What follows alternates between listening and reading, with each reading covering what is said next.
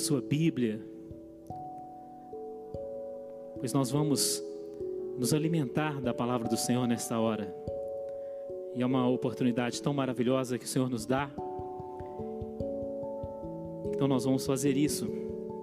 Estamos transmitindo aqui da cidade de Belo Horizonte, na matriz da Igreja Batista da Lagoinha.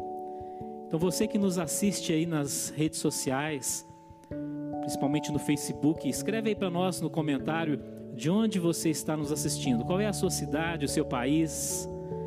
E mais uma vez eu dou as boas-vindas a todos que nos assistem neste momento.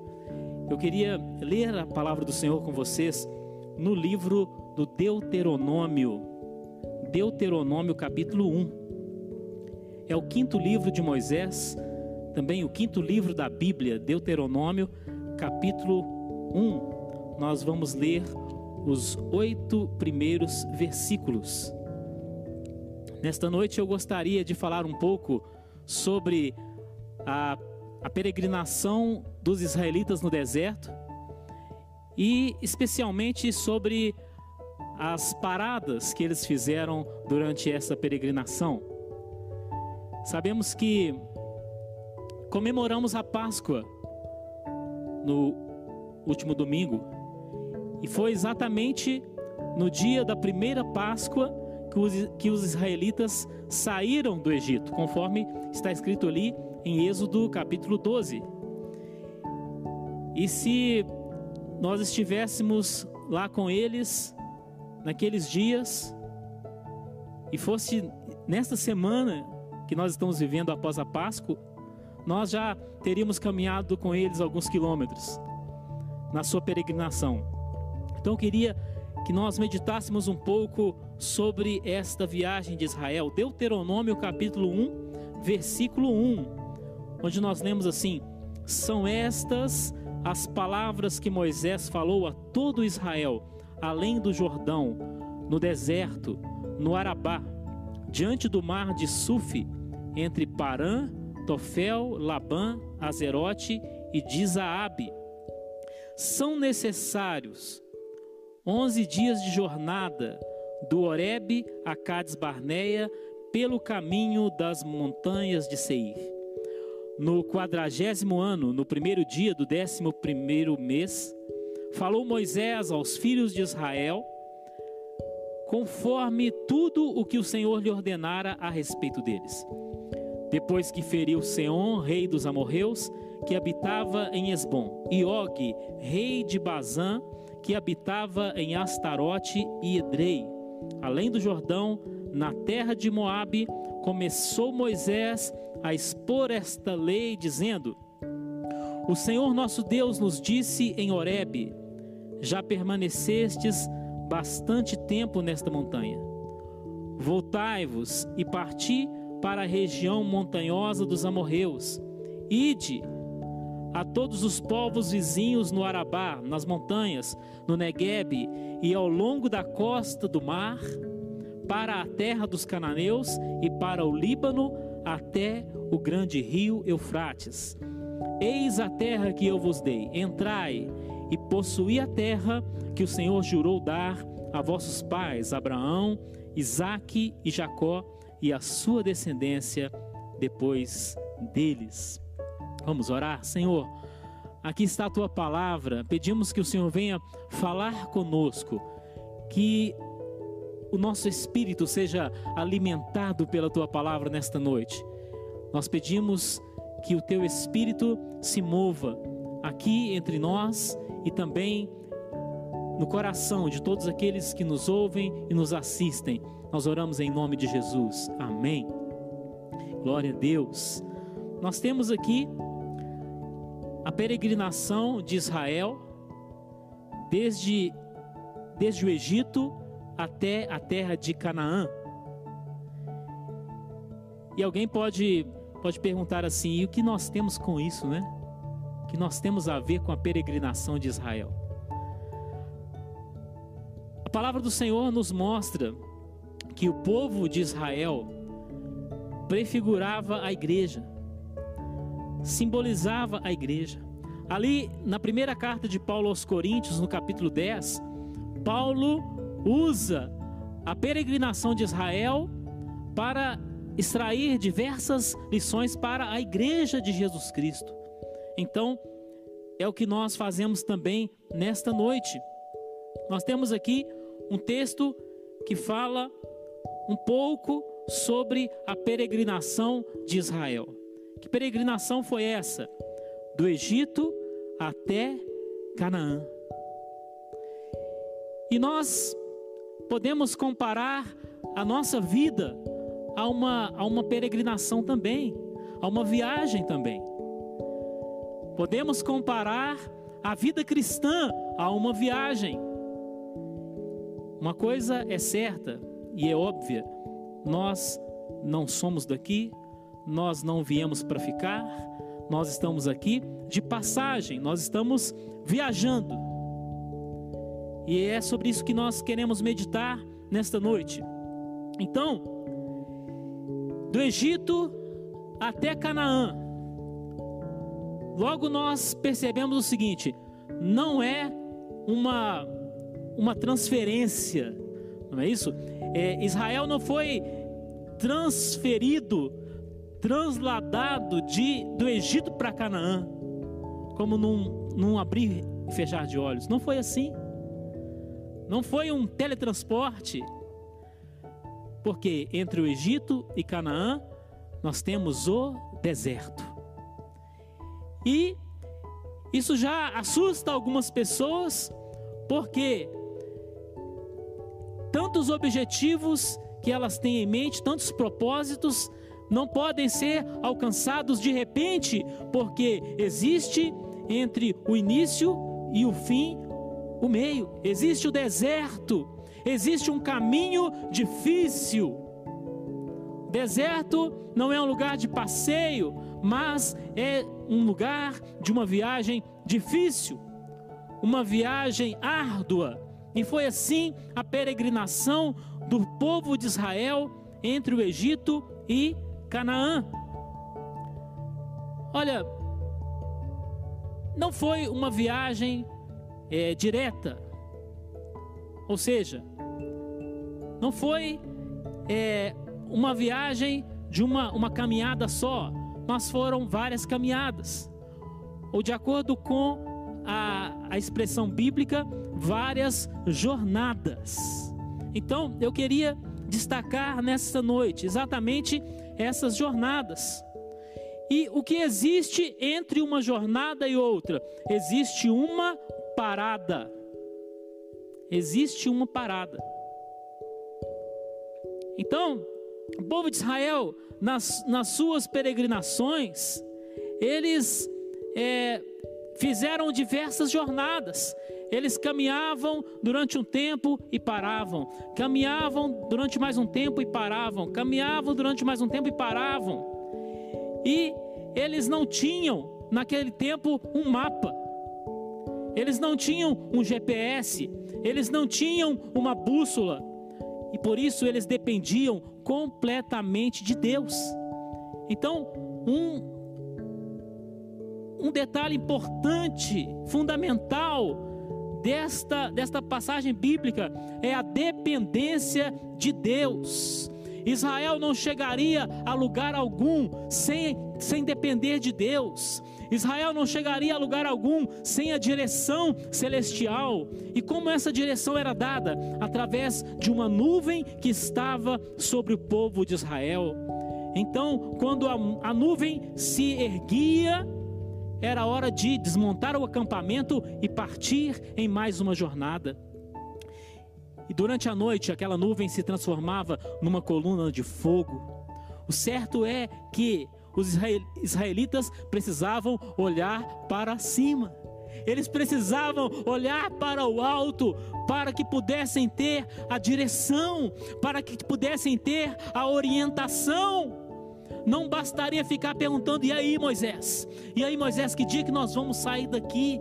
Que dia que nós vamos partir para mais uma jornada? Não adiantava ficar pressionando o líder.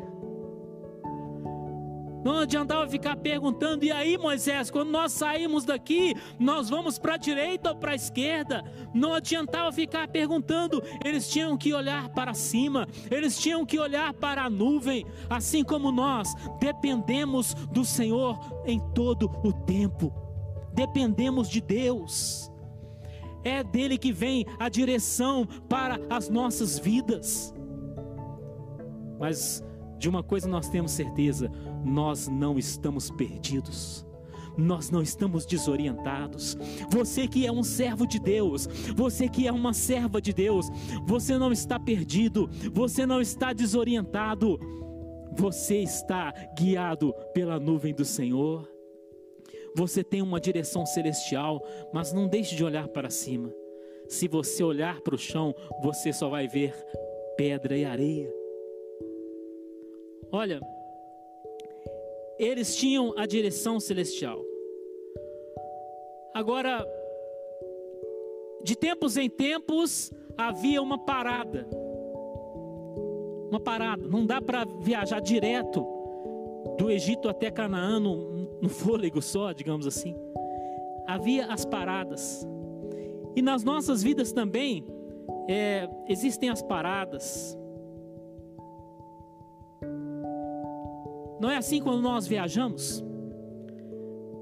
Eu, eu gosto muito de viajar. Creio que muitos que nos assistem agora também amam viajar. E uma coisa boa nas, nas viagens são as paradas, não é verdade?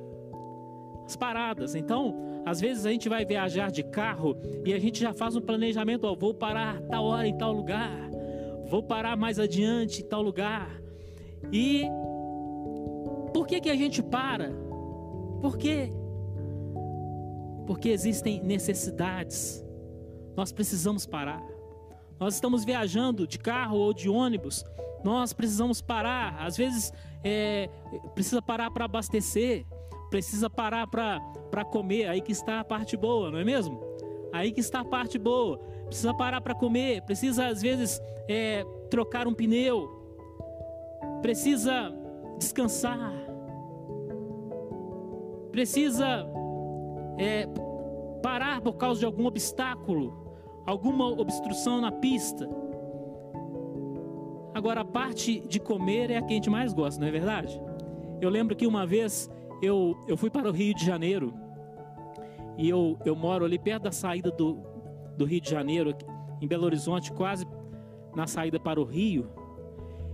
E eu lembro que saímos de casa e com cinco minutos de viagem eu falei, ó, já podemos parar para lanchar, não é? Porque é, eu gosto de comer coxinha e tomar refrigerante quando eu, eu paro na estrada. Então, ó, não tinha nem, nem 10 minutos, opa, já podemos parar para lanchar.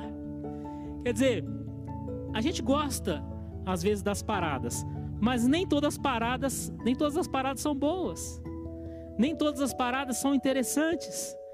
E nós estamos vivendo um tempo, não só no Brasil, como no mundo, em que nós, é, ou muitos de nós, estamos parados. E por que isso acontece? E como nós podemos tirar proveito dessa situação? Vamos pensar um pouco sobre essas paradas do povo de Israel.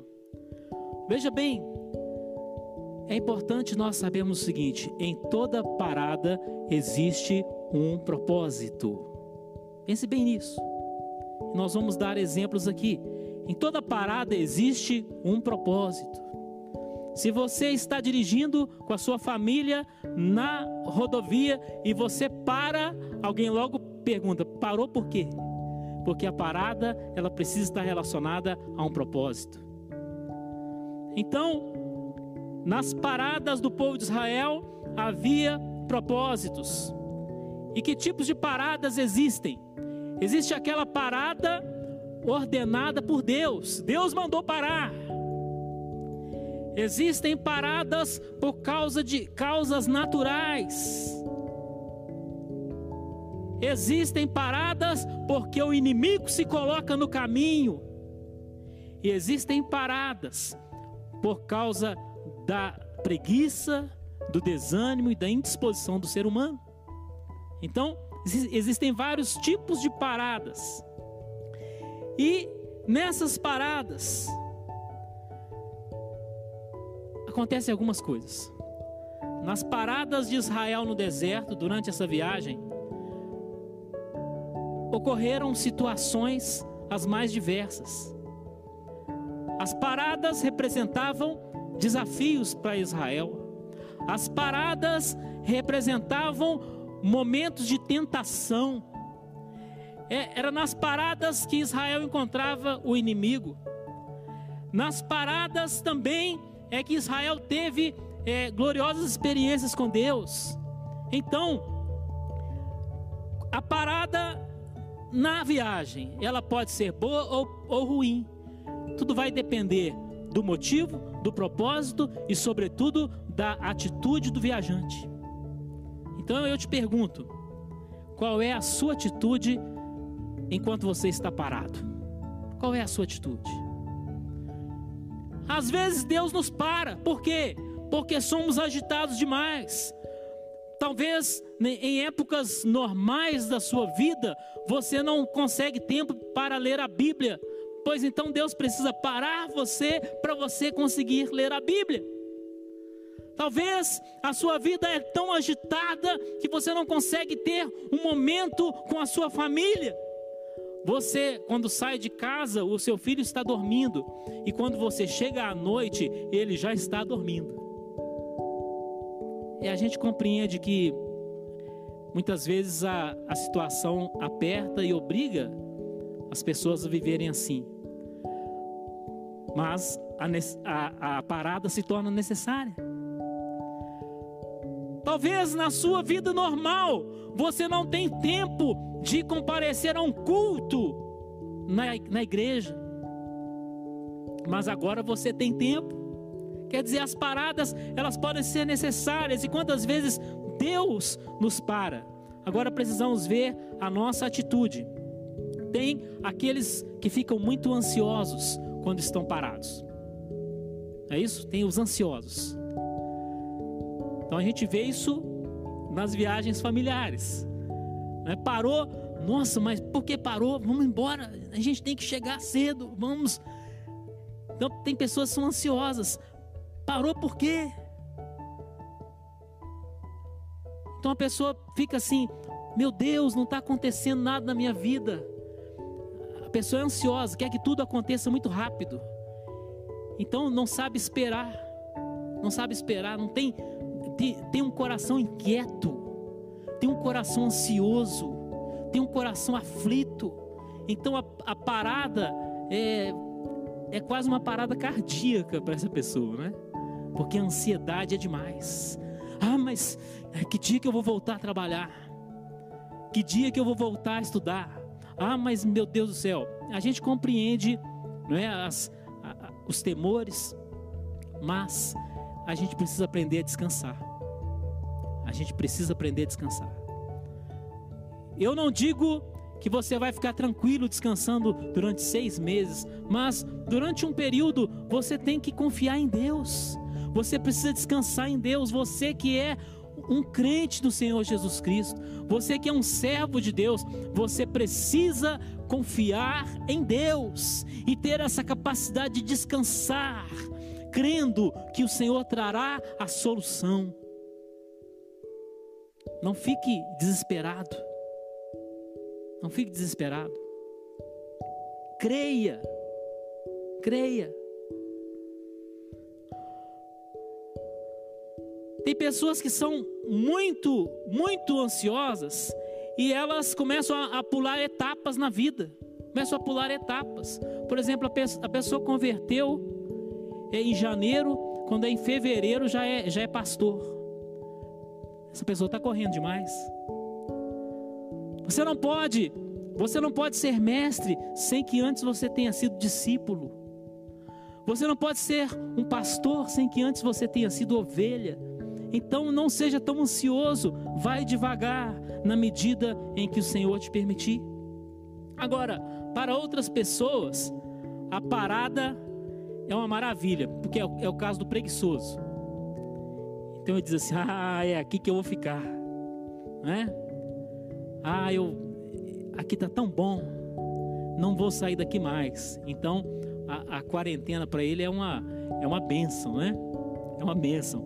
Então, nós não podemos é, partir nem para um extremo nem para o outro. Na vida cristã também tem essas pessoas que são são preguiçosas. Elas não não caminham, elas não avançam. Por exemplo, a pessoa passa 20 anos na igreja, não conseguiu ainda ler a Bíblia toda. Quantas pessoas, milhões de pessoas, já leram todos os livros do Harry Potter? Quase duas mil páginas no total, mas não conseguem ler a Bíblia. O que, que é isso, meu Deus do céu?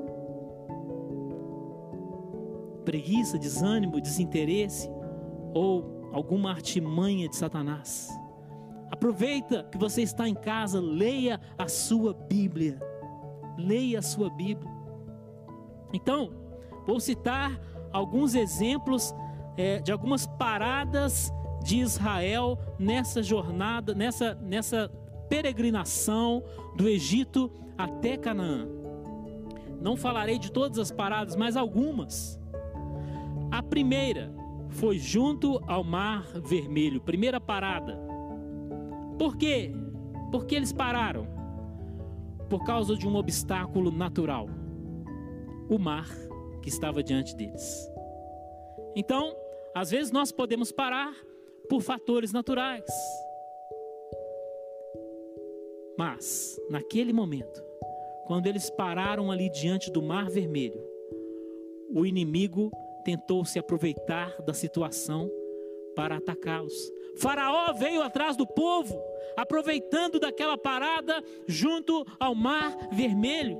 Então tome muito cuidado, porque quando você para, o inimigo tenta tirar proveito disso. Este é um, um, ponto muito importante nesta mensagem.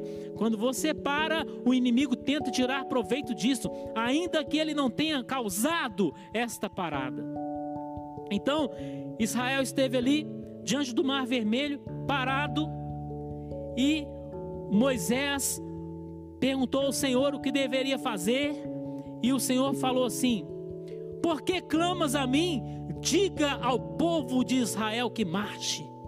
Isso está em Êxodo 14, versículo 15. Não era uma parada programada pelo Senhor, era para avançar.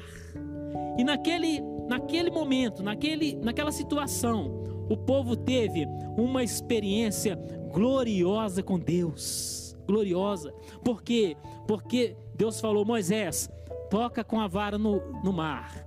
Imediatamente o mar se abriu. O mar se abriu. Vamos crer, meus irmãos, que os obstáculos eles serão rompidos pelo poder do Senhor Jesus Cristo. Os obstáculos não poderão nos deter, em nome de Jesus.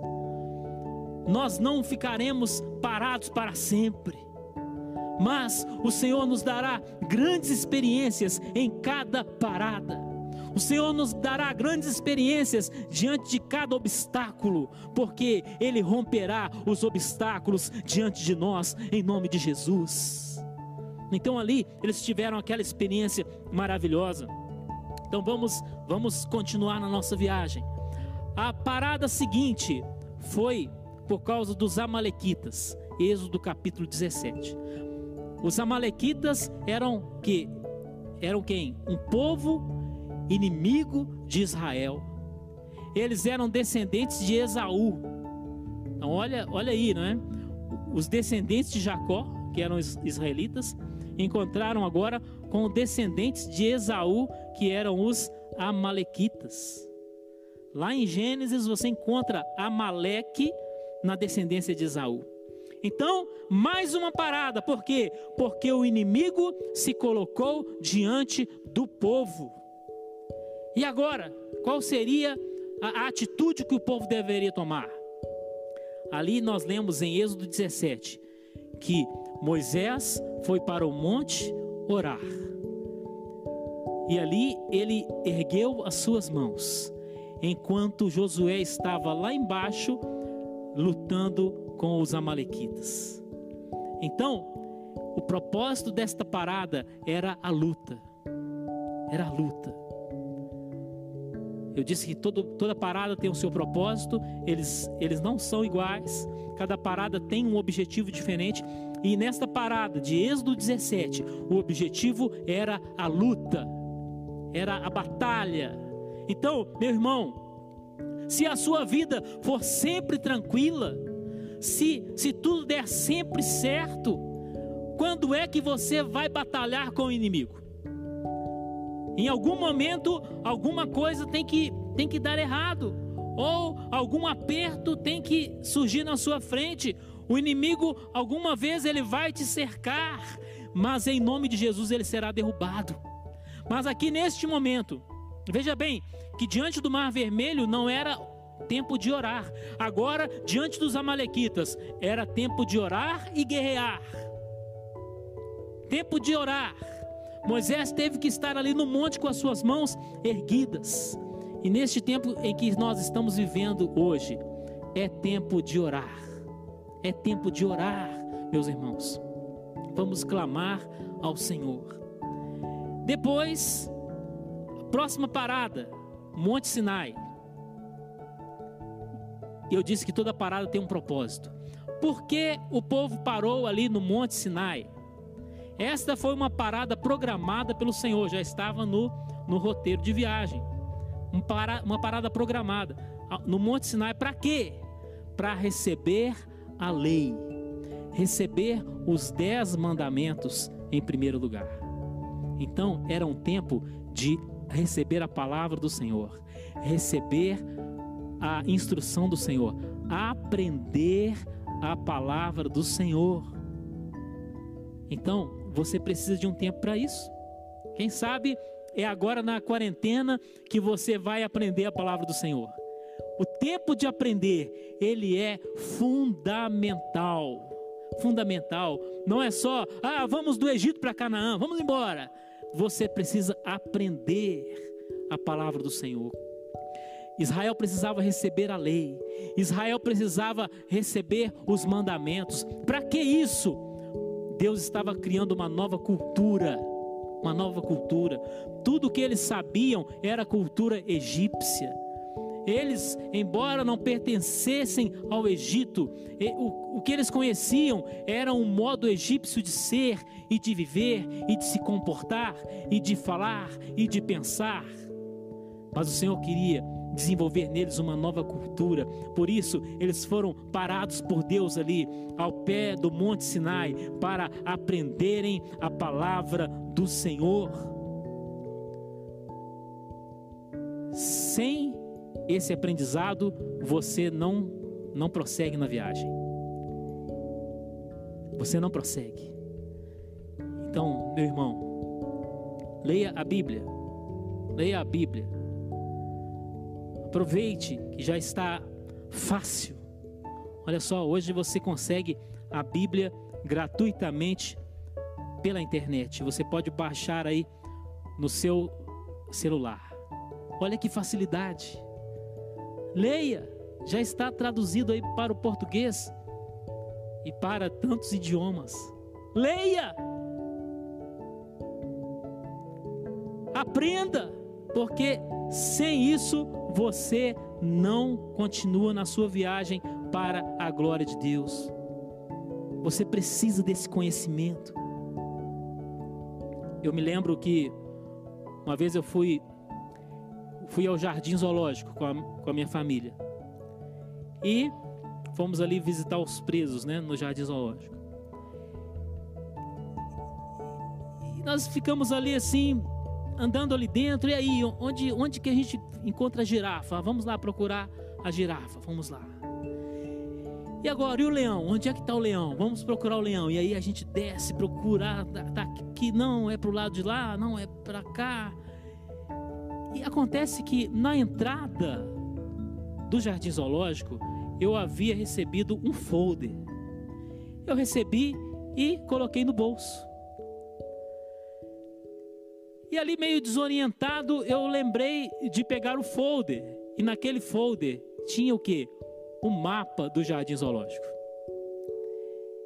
Então, eu tinha ali todas as informações de onde estavam todos os animais e como chegar até eles. Quantas vezes isso acontece conosco?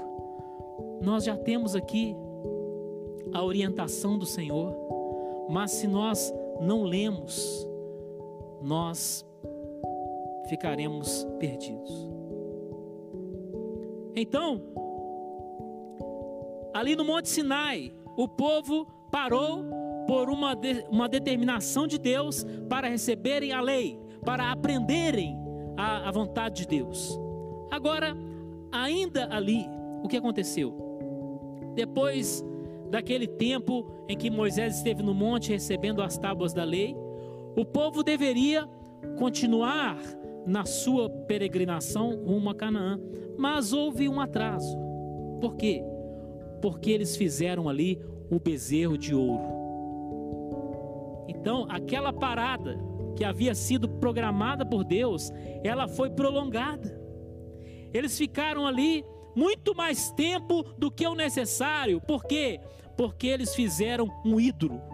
Olha só, então aí está o pecado da idolatria, o pecado como causa das paradas da pessoa na vida, o pecado. Muitas vezes você para ou eu paro, não é porque Deus quis. Muitas vezes nós paramos não é porque o inimigo se colocou no nosso caminho, muitas vezes nós paramos por causa do nosso próprio pecado. E então, nós nos, nos atrasamos na nossa caminhada, nós nos atrasamos na nossa jornada, nós perdemos tempo. E foi o que aconteceu ali com Israel por causa do bezerro de ouro. E você pode ler isso em Êxodo capítulo 32. E nós aprendemos também o que que os ídolos não vão ajudar você a caminhar. Não vão. Ajuntaram ali as as joias de todo o povo. Cada um podia muito bem carregar suas joias, mas quando todas aquelas joias foram reunidas e foi feito aquele bezerro de ouro, aquela estátua enorme, então aquilo seria um grande peso para ser carregado no deserto. Os ídolos, eles não te levarão a lugar nenhum, eles só vão parar mais ainda a sua vida. Os falsos deuses não te levarão a lugar nenhum que seja bom, mas eles vão parar a sua vida. Somente o verdadeiro Deus poderá nos fazer avançar. Quem é que vai seguir um bezerro de ouro pelo deserto? Aliás, ele é que precisará ser carregado. Então, aquilo foi motivo de atraso. Enquanto que sem a lei do Senhor, Israel não podia avançar, com o bezerro de ouro, Israel não podia avançar. Então ele teve que ser destruído antes que o povo pudesse continuar na sua caminhada. Então, meu, meu irmão, meu amigo, às vezes alguma coisa tem que ser destruída antes que você possa prosseguir.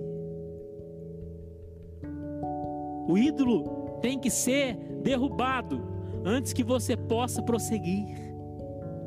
A idolatria tem que ser banida da sua vida antes que você possa prosseguir. E o que é idolatria? Adorar a qualquer coisa, a qualquer ser, qualquer pessoa no lugar de Deus. É você dirigir as suas orações a qualquer ser, pessoa, espírito, guia, como se fosse Deus. Isso é idolatria. Isso tem que ser banido da sua vida para que você possa avançar, para que você possa prosseguir. Muito bem. Então, é, nas paradas, como eu disse, o inimigo ataca. O inimigo ataca. Você deve perceber que quando você está viajando de carro, por exemplo, o seu momento de maior vulnerabilidade é quando você para. Se você para, mesmo que seja para lanchar ou para abastecer, aquele momento em que você para é o seu momento de maior vulnerabilidade. É quando você pode ser é, assediado ou mesmo atacado por alguém. Então assim acontecia com os israelitas. Assim acontecia. E eu quero fazer aqui uma ressalva sobre a, a, os israelitas que morreram no deserto. E eles morriam em que situações? Justamente nas paradas.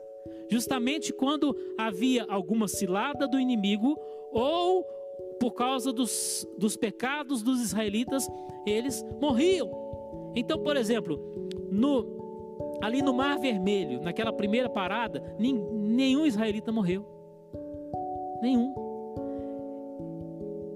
Faraó estava atrás deles com soldados, com armas, mas nenhum israelita morreu. Agora vamos pensar naquele momento ali do bezerro de ouro. A Bíblia diz que 3 mil homens morreram por causa de haverem adorado o bezerro de ouro.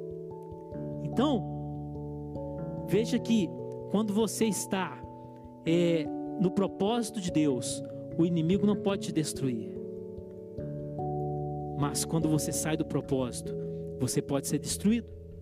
Então, qual é a, a próxima parada que eu gostaria de abordar?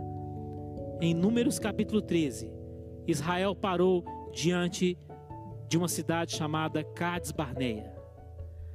Ali era o momento de entrar na terra prometida, mas faltou fé para entrar na terra.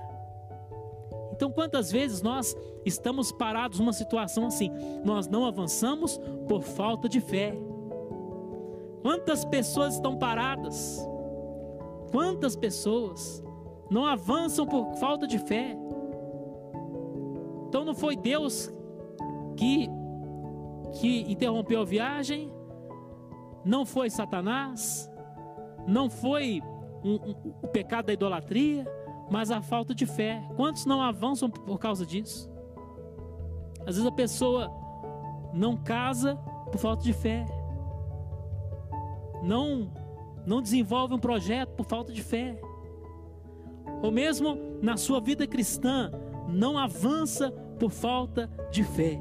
Então, ali, diante de Cades Barneia, o povo recuou. Pior do que parar é recuar, é retroceder. Mas se você não avançar, você vai recuar. Então, o povo recuou e precisou voltar para o deserto e, per e perder muito tempo no deserto. O Senhor não quer que nós sejamos daqueles que retrocedem, mas daqueles que avançam. E nestes momentos em que o povo de Israel parou, em algumas dessas oportunidades, o inimigo atacou Israel. Porque o inimigo quer fazer com que a parada seja o fim da jornada. Preste muita atenção a isso. O grande problema das paradas é você pensar que é o fim da jornada. Mas nós declaramos em nome de Jesus que a parada não é o fim. A parada não é o fim. O Senhor tem muito mais para nós. Não permita que o, o, intervalo seja o fim. Não pense que aquele lugar onde você parou é onde Deus queria te levar. E eu vou te dar alguns exemplos. Os ataques do inimigo, eles seguem algumas estratégias. Então, eu disse que Faraó estava atrás dos israelitas com armas, com soldados, com um poderio militar enorme. Era o maior exército, o exército mais poderoso daquela época. E Faraó estava atrás dos israelitas, mas eles, eles não foram derrotados por Faraó. Por quê? Porque o Senhor não permitiu. Agora, mais adiante, nós vimos sobre os Amalequitas, que também estavam armados, que também tinham um exército, mas Israel venceu. Por quê? Porque Moisés estava no monte orando. E por que, que eu estou falando sobre as, essas estratégias? Porque houve mais uma parada nas campinas de Moabe, quando o inimigo usou algumas estratégias interessantes e que nós vamos falar um pouco sobre elas. Veja bem, ali nas campinas de Moabe. As campinas, o que são? A campina é uma planície com alguma vegetação. Opa, então o deserto acabou, que maravilha. Mas, mas as campinas de Moabe não são ainda Canaã. Cuidado, cuidado. Cuidado, porque quando Israel chegou às campinas de Moabe, aquele lugar era bonito, era um lugar maravilhoso, mas ainda não era o lugar onde Deus os queria levar. Aquele lugar, por melhor que fosse, ainda não era a terra prometida. Então, cuidado para você não confundir as coisas, não confundir, achar que um, um relacionamento pecaminoso é o que Deus tem para você, não é. Não confunda, não pense que um dinheiro ilícito é a provisão de Deus para você. Não é. Não confunda. Não confunda as, as campinas de Moabe com Canaã. E o que aconteceu ali nas campinas de Moabe? O rei de Moabe se chamava Balaque. E Balaque não tinha poderio militar para enfrentar os israelitas. Então ele não podia agir como Faraó, ele não podia agir como os Amalequitas, ele não tinha armas ou exército suficiente para enfrentar Israel. Então Balaque partiu para uma estratégia espiritual. Balaque chamou Balaão. Isso você lê ali em Números 24 e 25. Balaque chamou Balaão, um profeta, para amaldiçoar o povo de Israel. Mas Deus protegeu o povo e a maldição ela foi transformada em bênção. Assim também, meus irmãos, não existe maldição sobre o filho de Deus. Não existe maldição sobre o cristão. Sobre nós está a bênção do Senhor. Mas aí o inimigo usou uma outra estratégia. Já que ele não tinha poderio militar, já que a, a, maldição contra Israel não funcionou, então o rei de Moabe, Balaque, é, fez o seguinte: ele realizou uma grande festa, uma festa em homenagem aos seus ídolos e convidou os israelitas para essa festa. Os israelitas, israelitas estavam acampados nas campinas de Moabe, então o rei convidou: venham participar da nossa festa. Nossa, mas que que rei generoso! Vamos lá, vamos participar dessa festa. E o que aconteceu nessa festa? Idolatria, comida e prostituição. Então o povo, o povo de Israel pecou ali. Pecou. Veja a estratégia do inimigo. Meu irmão, Satanás nem sempre vai tentar explodir você, nem sempre ele algumas vezes vai te oferecer o que? Comida e carinho. Fico pensando no caso de, de Sansão. Sansão venceu os filisteus que vinham com armas sobre ele, mas ele foi vencido por uma mulher que o acariciava no colo. Então, cuidado com as estratégias do inimigo, cuidado. Muitas vezes o, o jovem resiste às drogas, mas não resiste à prostituição. Veja então que Israel, aqui nas, nas campinas de Moabe, o povo foi atraído para uma festa. Cuidado com as festas que você frequenta. Aliás, por esses dias você não está frequentando festa nenhuma, né? Mas cuidado, cuidado quando a sua vida voltar ao normal, porque esta festa aqui de Moabe foi uma festa de idolatria, comida e prostituição.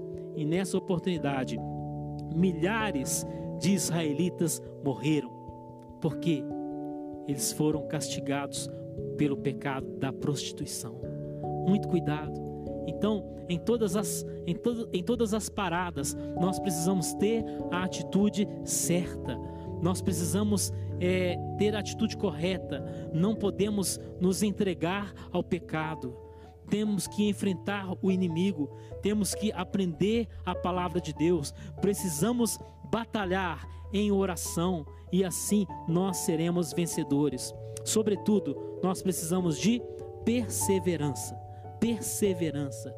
Seja perseverante. O que é isso? Olha, eu estou parado, mas eu não estou paralisado. Não estou paralisado. Eu estou parado, mas eu não desisti de caminhar. E após cada parada, quando a, a viagem prosseguia, muitos ficavam para trás. Por quê? Porque tinham morrido. Não permita que você seja um desses que vão morrer no meio do caminho, que vão desistir da vida cristã, que vão desistir da igreja. Não, você é daqueles que perseveram, você é daqueles que continuam. Nós não seremos impedidos de caminhar, porque nós temos uma determinação de continuar andando com o Senhor. Essa viagem de Israel no deserto é uma caminhada com Deus rumo a Canaã. A nossa viagem na vida cristã é uma caminhada com Deus rumo à nova Jerusalém celestial. Agora, será que você está caminhando com Deus?